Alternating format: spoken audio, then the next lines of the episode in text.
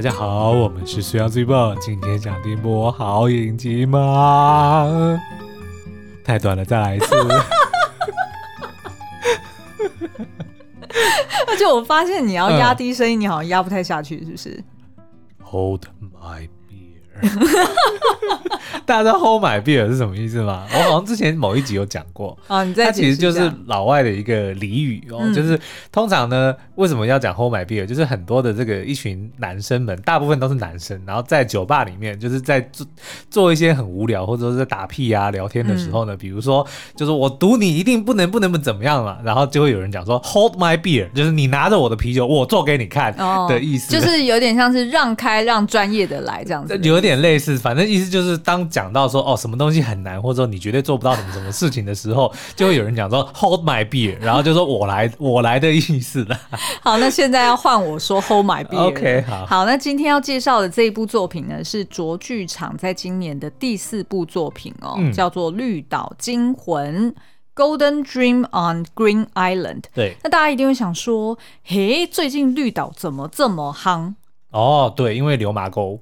的事件，对，就是《流麻沟十五号》这部电影呢，哎，现在好像也在院线排名第二名哦。嗯、对，就是它票房也还不错。那其实我们在前两集也有聊过这一部院线作品。那在里面呢，其实就有去哎简单科普一下绿岛当年在白色恐怖时期，哎被当做作为就是呃关押政治犯的一个。算是集中营吧，嗯，好，那所以呢，我们今天其实同样也是会聊到，哎，部分类似的议题，对，但是呢，呃，这个《绿岛惊魂》很特别的是，呃，它其实是取材自自然史家陈玉峰教授，嗯，他根据呢真人的专访，然后以及他去到绿岛实地的探查。啊，还有当时候的一些新闻报道，以及呢，他搜集了一些民间信仰以及传说，然后再融合了台湾殖民史所撰写出来的一本书，叫做《绿岛金梦》。嗯，金就是黄金的金哦。对，那《绿岛金梦》呢，它其实就是呃，就是它这这本原著的呃书名。那其实呢，呃，你可以把它看作是一本好像有点像是呃史史实或者是记录，嗯、然后它。也有半小说半灵异的一个特殊作品。等一下，我要念一下，因为这个是 Super 的讲稿，他写说呢，可以说是一本半记录、半小说、半灵异、半历史，但是这样四个半加起来是二，哎，对不对？所以你要讲说四分之一记录，四分之一小说，四分之一灵异，四分之一历史才对啊！好，我我无话可说。好，那所以呢，其实这个《绿岛惊梦》的这个可以算是是一个真人真事，嗯，然后只是说在这个陈玉峰教授他的笔下呢，他把它融合了一些当时候的民间传说，然后把它编撰成有点像是一个奇想故事，嗯，好。我觉得它有一点点类似，像我们以往看过的斯卡罗他的原著小说叫做《傀儡花》，对，有一点类似像那样子。因为《傀儡花》它其实是一个呃，就是虚构的故事，可是它却是悲伤当时候的事实。哦，然后加入了女主角那个是就温贞菱演的那个角色是虚构的嘛，哦、但是她身边的其他人其实是真实的历史人物，让我想有点类似像这样子《鹿鼎记》类似的概念。就是哎，韦、欸、小宝可能是原创的人物，哦、但是比如说康熙啊、嗯、多隆啊，然后当时候一些历史大事件也是真实发生过的，有点类似像这样子。那《绿岛惊魂》呢，到底在说什么？它其实是描述说，在九零年代呢，有一群已经就是在经济上面陷入困境，然后很想要发财的人哦，那他们就带着一直传说中的这个长金地图，嗯、来到绿岛挖黄金。但是呢，在这过程中，因为他们是违法去开挖嘛，所以得要就是有点躲躲藏藏、遮遮掩掩的，所以他同时之间也只能用一些土法炼钢的，就是铲子啊，嗯、或者是一些简单的，啊、对发电机啊，就很简单的方式，然后在那种很坚硬又很崎岖的洞穴里面去挖掘哦。那所以呢，在这个挖金的过程中呢，他们就发现说，哎，怎么好像呃一下是黑道来搅局。嗯因为黑道发现了这件事情，就想要分一杯羹嘛，对，然后一下呢，又发现说，喂，我怎么挖到人骨了？然后就开始身边发生一些呃，就是没有办法解释的灵异事件，嗯、所以最后呢，让这一群人没有挖到黄金，却挖出了数百具无名人骨哦，以及台湾数百年来殖民的辛酸血泪。所以绿岛惊魂基本上呢，就是绿岛形容了呃描绘的地点，对，金就是挖黄金，嗯、魂当然就是这一群当地的这些鬼魂枉死的人们，对对对，OK，没错。那呃。就是全剧大概是六集，那现在是跟播到四集嘛，嗯、那所以呃，我会推荐大家就是全数上架之后，可以就是一口气把它追完。对，但是呢，他因为他当初他描述的是一个当年发生在实际发生在二零零七年到二零零。九年的，嗯、就是跨距这两三年的一个真实事件哦，是哦，对。那大家如果上网络去查，嗯、还有人因为这样子挖，然后挖到就是在洞里面昏厥，哦、然后所以就是还被台东医院发，就是出派出那个直升机去拯救他。所以其实这件事情你在网络上面也都是查得到的。嗯，那所以其实呢。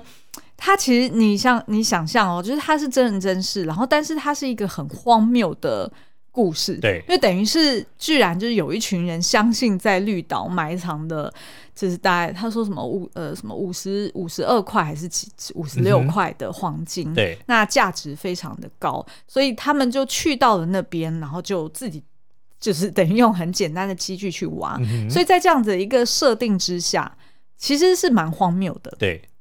所以呢，这一出影集它就也用了这样子比较荒谬、诙谐、黑色喜剧的方式去包装。嗯、可是因为呢，实际的事件发生的时候，它其实是挖出了数百具人骨。对，而这些人骨，他们发现很有可能是呃，就是原住民达悟族的这个尸骨。嗯哼。那所以其实它背后又有一些，就是在过去数百年来台湾。呃，被殖民的时候，哎，来了不同的殖民者。者，对，我差点要讲成殖民地主、殖民者，那他们其实都造就，就是对于当地的民众有非常多的呃伤害，然后跟甚至是改变了台湾的命运哦。嗯、那所以其实你如果更往深一层去想，其实它是一个蛮可悲的故事，就是很多这个留下的历史痕迹的。对对，嗯、那当然我可以理解，就是它改编成戏剧的时候，它势必要把就是当初他们会去挖金的前因后果全。把它交代清楚嘛，嗯、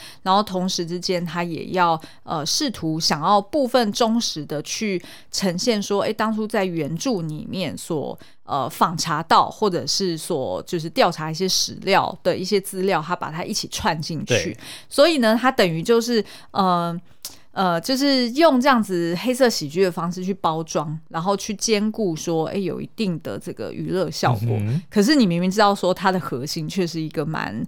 蛮令人伤心，或者是其实某种程度是国伤哎、欸，是一种就是很沉重的过往。对对对，那那因为它里面其实也会碰触到部分白色恐怖时期的一些呃惨事。对，那所以其实我会说，他这一出影集就是当初的这本书，其实是很难改编的。嗯、那目前呢，以就是因为我们提前先看完六集嘛，我觉得他呃以重新写这些角色原型，然后以及他。呃，呼应这些精神，其实他都是做到的。对。可是我觉得唯一有一个很可惜的地方，就是他想要用黑色喜剧去包装的时候，他的那些笑点就没有打中我。哦。就是你就会觉得说，哎，有点。他好像是为了搞笑而搞笑，然后反而就并没有真正的弄得这么的幽默。对。然后就会觉得说，哎，那我还宁可你把那些搞笑给。放到一边，就是收起来，就是你就是可以用呃纯灵异去包装对。也 OK，因为的确这一群挖金客他们在当地淘金的时候，嗯、他们的确遇到非常多，而且是每一个人都遇到各式各样的灵异事件。对，那所以这些灵异事件其实都已经被记录在他的原先的《绿岛惊梦》的这本书里面了。嗯、那我也都把《绿岛惊梦》看完。那我发现，其实当你这样子就是剧跟书去对照的时候，就发现说，哎、欸，其实他这个剧真的改编的很好。嗯、他他把戏剧效果，或者是他把很多的角色原型都把它串在一起，对，把他的精神讲得很清楚。但是因为就就像我刚刚讲的，嗯、我觉得那个那个部分真的大家可以跳过。就是你如果觉得不好笑的时候，你就快转。好，那 OK，那所以呢，呃，其实这个呃，如果大家有兴趣，也可以去找当初绿岛惊梦的这一本书哦，是由前卫出版社所出版的。那在这个书中呢，其实呃，把呃，剧里面有出现的这些角色原型，嗯、全部都有露出在他书里面，哦、而且都是他们的真人照片。哦，所以这些角色很多都是真有其人，都是真有其人的就是里面只有大概一两个是虚构的吧，嗯、然后其他全部都是真人，而且都把他们的那个呃真名，对，还有他的照片，还有当初这这个作者，也就是陈玉峰教授，他跟他们访谈的时候，他们怎么去呃讲他们。个人的一些心路历程，全部都放在这里面了。是，而且其中还有一个还是受刑人哈，嗯，他还在监狱里面跟。作者通信，哦、然后所以作者也有在附录里面附上了他的这些来信，嗯、对对对，所以就是某种程度就是有算是蛮考究的，在这有所本的一个 有所本，对对对。好，那所以呃，就是大家如果有兴趣，也可以到前卫出版去找这本书来看。那所以其实呢，我觉得呃，接下来我们可能就是先聚焦在这个影集的剧情大纲，好，然后大概让大家知道说，哎，到底。就是前后发生了什么事情，然后再来呢，我们就会直接跟你说明，就是当初原始的事件到底是怎么发生的。嗯，因为呢，其实前后有至少两波的呃挖金记录。对对，那再来呢，最后我们如果还有时间的话，我们再来跟大家呃，就是科普一下说，说那到底。绿岛有没有黄金？然后是不是已经被人家挖完了？有也不让你知道。就是这这件事情到底当初为什么会有这样子的传说？嗯、然后以及它的可信度有多高？是，好，好，OK，那我们就先休息一下，待会回来。好，那在在这个影集中呢，他其实一开始哦，他就呃透过里面的角色，然后去呃描述给大家说，诶，其实，在过去数百年来呢，其实，在绿岛都有传说，就是殖民者在离开台湾的时候，他们把带不走的黄金，也就是现值约二十亿的台币。哇 很惊人，嗯、就是藏在呃绿岛里面，然后呃，因为就是绿岛的有一些天然的洞穴嘛，嗯、所以让他们可以就是比较容易的去呃，就是藏起那些，对对对。那但是呢，因为在呃绿岛就是。这个地方呢，它当时候也发生过一些呃原住民可能呃被屠村哈，对，然后还有恐怖时期，就如同我们在《刘妈沟十五号》里面有提到，就是当时候呢，因为绿岛被当作就是关押政治犯，然后以及一些重刑犯的、嗯、呃地方，那所以其实呃在绿岛当时候也有过这样子的历史，那一直到现在，其实绿岛监狱也是还是持续的在运作当中哦。那所以其实呢，在绿岛就可以看到说，诶，其实它浓缩了数百年来台湾被殖民的一些历史血泪。对，那在当地呢，也有就是到处你可以看得到蛮多那种就是那叫什么万应公啊，或万应婆，嗯嗯、所谓的万应祠。对，就是呃去供养呃这些就是无主，就是没有神主牌，没有对没有名字的孤魂野鬼。对。嗯那所以呃，故事的主角呢，就是呃，第一个就是由黄登辉所饰演的蔡顺义，他是一个到处欠债的一个落魄艺人哦。嗯、那他就是呃，后来呢，会因为他而把这个黑道给引过来。那他来号召，就是因为他拿到了一纸，就是呃，据说就是在绿岛的这个呃燕子洞附近，好、哦、是有。就是埋藏了这些黄金，嗯、那所以他就找了，就是他认识的一对呃很消摊的夫妻。什么叫很消贪？消贪就是消摊，就是意思说就是很。很很很爱钱，oh, 然后可能也比较利对比较势利一点，好，然后就是呃找到了火旺，然后跟秀梅哈，就是这这一对，哎，他们好像离婚了，所以反正就是那个火旺一直想要把他老婆追回来，然后但是那个秀梅就一直讲说是前夫这样子，嗯、那所以反正就是找了这一对呃夫妻朋友哈，然后再呢就是还有一个心地很善良，但是。呃，带有前科，然后所以比较不得志的一个年轻人叫做志杰。那最后呢，他们也去找了一个呃，他们信奉的呃阿莲师姐。对，哦，那在。剧情中当然就是把他演成是一个神棍啦，嗯、就是其实根本好像没有这个能力，就只装神弄鬼。对对对对，但是后面呢，哎，他还真的发挥了一些功用哦。是，那这特别要点出的就是这阿莲师姐是由杨丽英所饰演的哦，哦，那就是保证的。对，就是《熟女养成记》里面那个阿妈，对，就就她真的就是搞笑担当了。嗯、好，那所以呢，这一群人就是希望能够透过找到黄金，然后来拯救自己已经很悲惨然后很低迷的人生哦。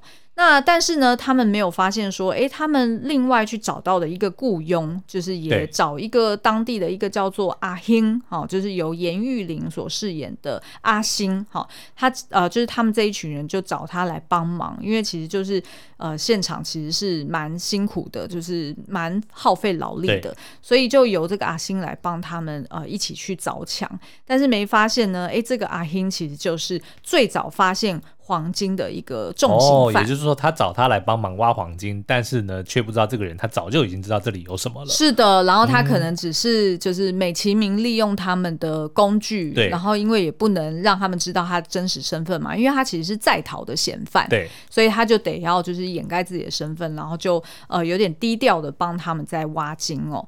那当然，就是他们这一群人呢，也认识了，因为在当地住宿嘛，然后所以也呃跟一个叫做统祥大旅社的一个老板就是有互动。那也发现说，哎，这个统祥的这个老板呢，好像对他们也很好奇，嗯，然后也觉得说，不知道你们在干嘛，这群人来这里干嘛？对，有点在旁边虎视眈眈的这样子。那当然就是还有后续发生的一连串很诡异的灵异事件哦，所以就让整个挖。挖金的计划呢，波折不断。那最后，当然我们也就发现说，哎，原来他们其实最后挖到的，其实也就是俗语里面讲黄金，嗯，的另外一个黄，就是皇帝的皇哦。对，其实也有用来去呃。作为骨骸的一个代称，哦，是。对，因为其实，在书里面其实有描述到说，当你把那个呃骨骸就是清的比较干净，就是把把它擦干净之后，其实它是有一点闪着金光的，哦，有可能是因为人的一个之类的，对对对，有可能是因为一些什么矿物质还是什么样的，嗯、对，对，对，所以其实，在太阳照射之下，它反而会闪着金光，嗯、所以其实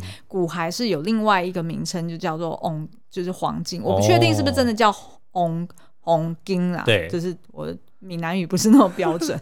对，另外还有一种黄金就是大片。哎、嗯，对对对，所以呢，其实蛮妙的哦，因为在书里面他就是直白的这样讲，就是说我们呃，就是这一群人没有挖出黄金，却挖出了另外一种黄金，哦、其实就是这个概念。对对对.好，那所以到底当时候的原始事件到底是？是怎么发生的？然后那我们就呃整理一下，就是用呃时间、地点、人物，然后还有最后的结果，然后帮大家就是顺理一下，说到底当初的这个真人真事是发生了什么事情。嗯，但是我们今天不会爆影集的雷哦，因为其实他影集的故事是写的很好的。嗯。对，其实我觉得真的编的很好。最后是有蛮多的回马枪跟这个伏笔是陆续的揭露，会让你觉得说哈，原来是这样子哦。而且是我其实有一点后悔，我没有先看书在，在就是我没有先研究它原始的真人。真事，对，再来看这个剧，我觉得那个观影的乐趣会更高。嗯，所以听我们节目也一样啊，啊，也是也是。好好，那接下来我就来，就是根据这个作者的访查，然后呃，他这边就是交代了有两次，就是有两批人挖过同一处的山洞。嗯，那我们先讲时间好了，一个呢就是头头一批就是发生在七零年代，对，就有一个受刑人，他的化名叫做 A，哈，在书里面他被化名叫做 A。嗯那他呢，就是因为杀人，然后被关押在绿岛。那因为呢，就是在他呃奉命要炸山挖石的时候呢，他就呃就是他工具掉落了嘛。那对于这些受刑者来说，当他就是出这些外物，嗯、呃，就是在外面工作的时候，他的工具回去一定要清点清楚。哦，他要点胶的，没错，绝对不可以连掉一根针都不行，因为谁知道你会不会利用那个去逃狱嘛，或者是攻击你的其他的、嗯、呃。狱友，所以其实呢，他那时候就很紧张，然后就决定说，哎，请他的同伴把他就是用绳索吊下去，然后到洞里面去找寻他掉落的工具。对，结果呢，就被他摸到，就是一堆，就是哎、欸，看起来就是黑黑的，然后方方的，很整齐的那个砖头。嗯、那他就把砖头拿起来擦一擦，然后发现说，哎、欸，上面居然写了一个三十五 kg，就意思说三十五公斤啊，嗯、一颗就三十五公斤重的黄金、喔。哇，那一般人还举不起来嘞。哎、欸，真哎、欸，的确是三十五。我的我的哑铃只能举到二十五，对我还举不到三十五，是蛮重的。对，然后他那时候当然就。整个疯掉了，就想说怎么会有这种东西，然后在这边，因为他当初是来这边坐牢的嘛。对。那只是说，当时候就在那个年代呢，就是绿岛监狱，然后以及他们要关押的一些地方哦，其实都是透过这些呃受刑者。去挖的。对，就是要他们去炸那些山，嗯、当地的山，然后去搬那些石头，包含连呃，在流麻沟十五号里面，我们也可以看到那些政治犯，其实他们也都是要去搬石头回来，到有点像是到他的这个呃，那我们那叫什么、啊、新生训导处嘛，嗯、对，然后到那边，然后自己去盖房子，对，所以其实你这样想一想，有点讽刺，就是他们要。炸山，然后盖自己的牢笼，是的概念，就有点挖自己坟墓的。哎，对对对，有点 类似像这样子。那所以那时候 A 呢，一看到这些金砖，他当然就疯掉了。那但是他又不能跟任何人讲。嗯、那所以当他回到监狱之后，他就。整个人就看起来有点精神状况不是很稳定，对，因为他就是动不动就是可能会对着空气微笑啊，或者是就是自己好像心情很好，可能交女朋友啦。但反正就是呃那时候他因为他刑期还很久嘛，他是杀人罪，嗯、然后所以他后来呢就还是就是跟了呃就是狱中他结识的另外一个人叫做阿侯啊，嗯、呃、是这样念吗？阿福仔，嗯，啊啊。阿猴啊。啊。哦，我们就念他福阿福仔，好 阿福仔，对，阿霍啊，阿霍应该是阿霍啊，嗯，OK，他就找了这个阿霍啊，然后就跟他讲，就是有这个事实，那他们两个也就约好说，那为什么不叫他 B 就好了嘞？呃，在书中人家就称他阿花，好，那我叫他 B 也可以啦。反正呢，A 跟 B 就约好了，然后他们两个人就找机会要出外务，嗯、然后就再去现场，哎、欸，确认说有这一批黄金还在那边，嗯嗯、他们就把这一批黄金再搬到洞穴的另外一头，嗯、然后自己做了记号，然后跟地图、然后就希望说，哎、欸，日后他们就是出狱之后，两个人一起结伴，再把这些黄金挖出来。对，那所以呃。这个就是第一条线，就是他们在七零年代的时候发现的。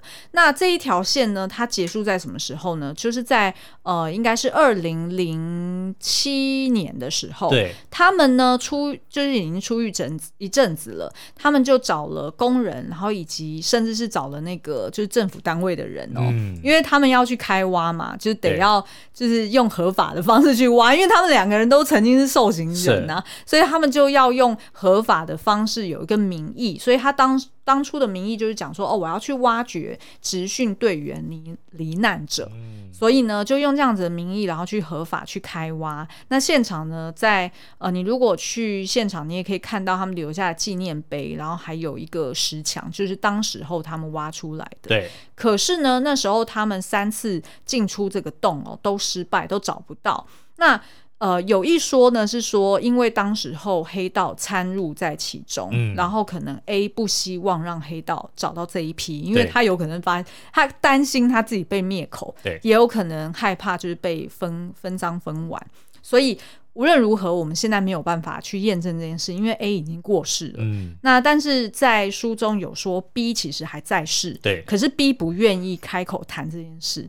那当然啦，哎，对，那当然了，他是在世界上唯一一个还知道黄金在哪的人。对对对对对，那这个 B 呢，他当时候最后结束的时候，就是他在二零零七年的时候在洞中昏倒，送医急救。嗯，所以你在网络上面也查得到这件事情。对，那所以。呃，这件事情等于就失败收场了。对，那至于到底 B 有没有拿到黄金，没人知道，没有人知道。嗯、对，好，那所以这个就是等于第一波结束。那第二波呢，就是影集它所描绘的主要故事，对就是发生在二零零八年的冬天哦。嗯、那可是，在影集里面，它是呃设定在九零年代。对，那反正它真实发生是在二零零八年的十月。那他们呢，就是像我们刚刚讲的，就是有一对夫。妻呀、啊，然后跟几个呃他们各自的友人，然后大家组了一个团。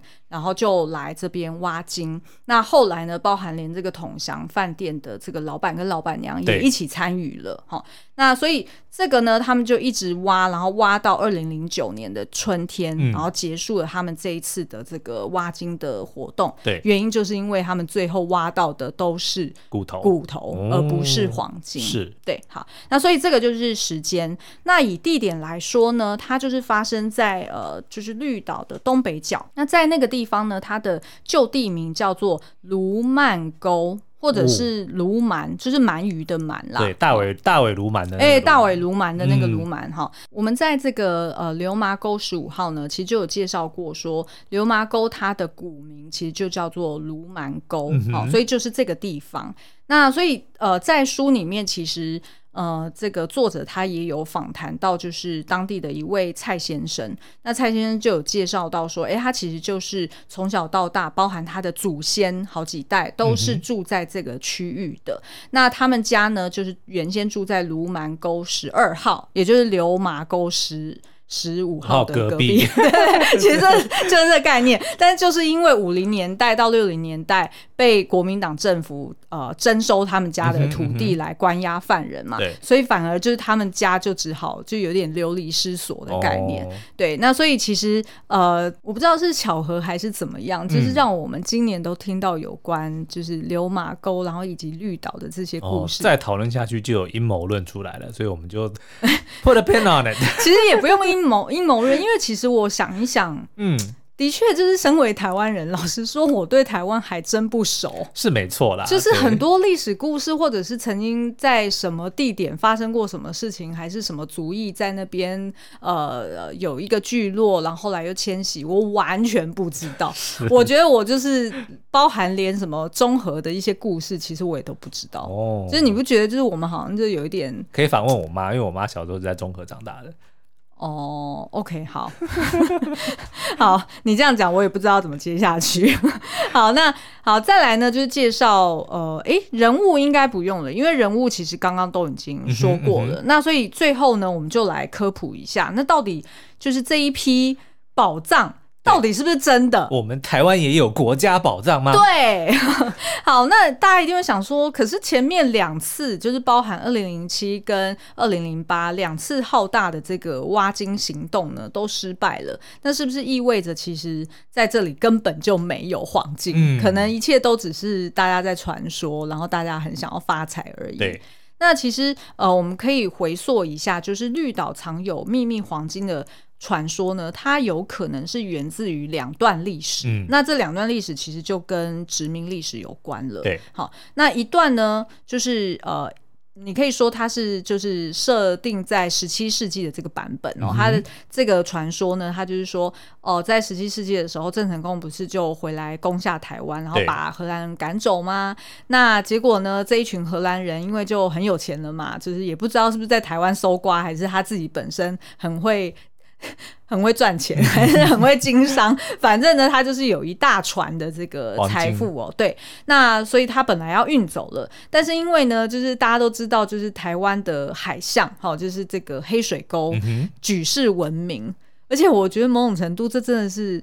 护国神河，神海，你不觉得吗？真的是天险呢，因为它实在太难渡海了。那所以当时候他们出船的时候呢，就遭遇了船难，所以这个荷兰人他就只好把宝物呢，就是想办法在绿岛当地去找原住民，帮他们把这五十二块的金砖哦藏到这个乌石角的海石洞里面。对，但是你只要有看过类似作品，你就知道，当呢有人叫你。买宝藏呢，你大概就会被灭口。是，没错。那所以呢，最后这些搬运工就全数被灭口哦。然后呃，他们的尸体就跟这个黄金就埋于同一个洞口。嗯。那但是后来呢，也不知道是因为报应还是什么原因哦，反正就是这一批荷兰人也遭遇到了灾难，然后也命丧于此。嗯。所以呢，最后这个黄金的呃呃就是踪迹呢，也就消失无踪了。可是呢，这件事情是呃。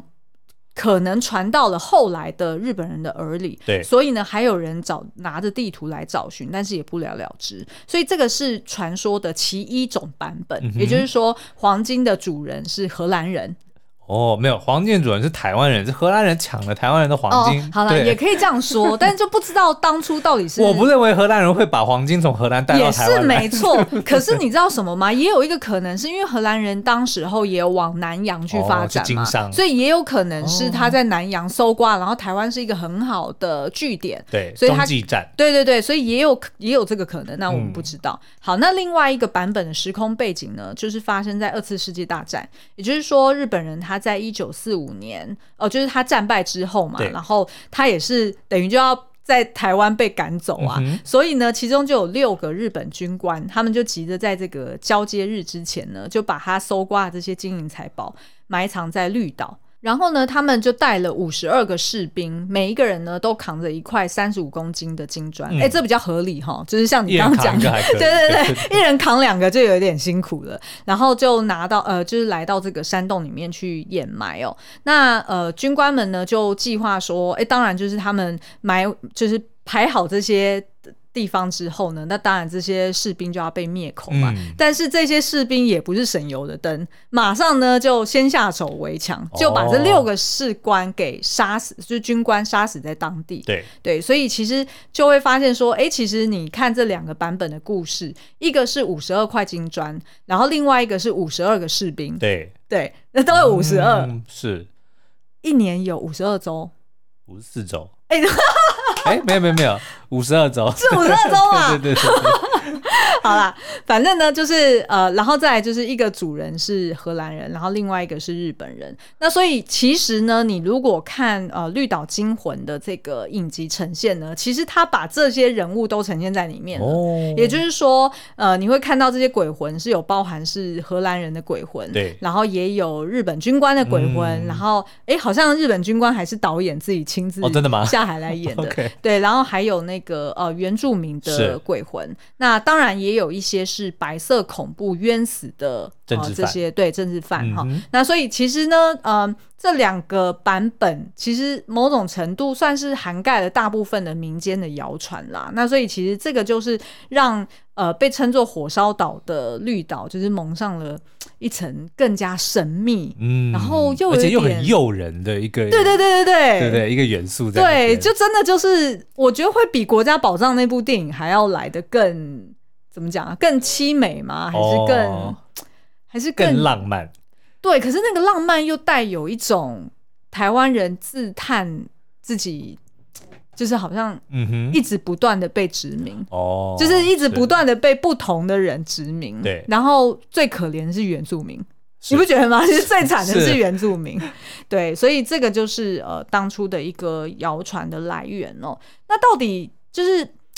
讲到现在，我们都没有人可以给出这个答案说，说那到底是不是真的有黄金？嗯嗯，然后以及是不是真的，嗯，当初的 A 跟 B 他们到底有没有挖到？对，还是说后来私下就是用别的方式去善了，嗯、都没有人知道哦。但是呢，其实这个呃作者呢，他呃就。呃，连同当初来第二波呃去挖金的一个关键人物叫做阿贤哦，嗯、他们两个就是用通信的方式，然后也有面谈的方式，然后试图想要用科学的角度来推测到底有没有这一批黄金。那呃。呃，就是其中呢，他们讨论到第一点，就是说，他们觉得当初在七零年代发现黄金的这个 A，他是最早摸到第一块的嘛。对对对，那他们是觉得说，哎，他的工具掉下去，他一定要去找工具起来，然后而在这个洞穴里面发现了黄金，他们觉得其实是蛮合理的。嗯，原因是因为就是呃，就是。那时候的犯人，他一定得要确保说他的工具真的是悉数归还，就是为了捡工具犯险这件事情是合理的，是合理的，嗯、对。但是呢，同时之间他们又不能排除掉有一个可能是，他们可能掉到洞里面之后，可能出现幻觉。嗯，那这个幻觉是自己，我这我自己脑补啦，自己摔伤，或者是缺氧。缺氧，对，也有一个可能，嗯、亦或是他们在书中有提到说，也有可能真的遇到一些灵体，嗯，然后让他出现幻觉，而那些灵体有可能就是希望有人把他们的骨骸给挖出来重见天日，嗯、也有可能是有这样子的动机，所以反正就是 A 他可能当时候他真心相信。他真的看到黄金了，嗯、所以他才会在那边蹲那个苦牢，蹲了十蹲了十十哎，有到三十年哦。嗯就是二零零七年的时候，都甘愿。对，都甘愿说哦，我还要砸下，好像他花了两千多万，对，呃，买那些机具啊，然后还特别去呃申请那种官方的合可，然后他真的就去挖了，所以等于他们是相信说，至少他相信的是 A 是真心相信他真的有看到那些东西，而且 B 应该也有看到才会跟他一起。那至于 B 为什么之后闭口不谈，大家不知道，嗯、然后也问不出个所以然。对。那另外一点呢，就是他们也呃用科学方式去评估说，那他们后来为什么二零零七年没有办法挖到这一批黄金？呃，是不是有可能过了数十年？因为你人待在监狱里面嘛，嗯，你可能日思夜想的都是那些东西，对，然后你可能记忆上会夸大或者是就有误，嗯，那再加上呢，就是当时候。呃，其实呃，持续的去炸山，然后要盖监狱，所以有可能那个地点它就不断的就是被被破坏，可能都改变。对，没错，嗯，所以他们可能找到的地方可能真的找错了。对，所以也有这样子的一个可能。那当然，我自我自己也在那边脑补幻想说，那当然也有一个可能说，呃，就是其他的受刑者，嗯，呃，他也有可能在那边也不小心掉下去，或者是哦，然后被。别人给捡走，还有 C 跟 D 把它捡走。对对对对，谁知道呢？不知道啊，因为大家如果真的发财，你也不会。到处嚷嚷嘛？对，那另外还有一个可能，就大家可以去回想哦，嗯、你有没有曾经想要藏过什么非常重要的东西？嗯，然后你就告诉自己说，我一定要好好的把它藏起来，嗯、然后一定就不会忘记，嗯、或者说不会被人家找到。然后结果呢，过两天你自己就忘记放在哪里了。啊、对，常常发生这件事情，通常都是譬如说什么存折啊、印章啦，对，对，所以然后你还特别说，我这次一定要记得，我就要特别把它藏好。对，然后偏偏你就忘了，然后你又不能写下来，对，对吧？所以也有这个可能，但是呢，我觉得这出剧就是到最后，其实它不是只是让你看一个奇观，嗯、就是说看一群人傻傻的，然后去挖黄金失败，并不是它并不是只是这样而已，而是说呃，如同刚刚讲的，其实你会从这个事件背后去看到台湾殖民历史的一个演变，嗯、然后二方面是你也可以看到呃台湾人的一些习性，就是可能是。想要追求快钱，嗯，然后想要就是呃，然后可能会比较呃，就是有信仰，对。然后所以当他挖到这些骨骸的时候，即便是这些可能不是他的责任，嗯、可是他会本着他自己的道义、道义，然后以及他的呃，算是善心吧，嗯、然后所以。所以他就会决定说：“哦，我要好好的去安葬这些骨骸。”哦，所以后来其实这些骨骸他是有被呃，就是他们有在建一个万应祠，嗯，然后去呃把这些骨骸好好的供奉起来。对，但是讲难听点，嗯，可能他们在做这件事的时候就说。请保佑我找到黄金吧！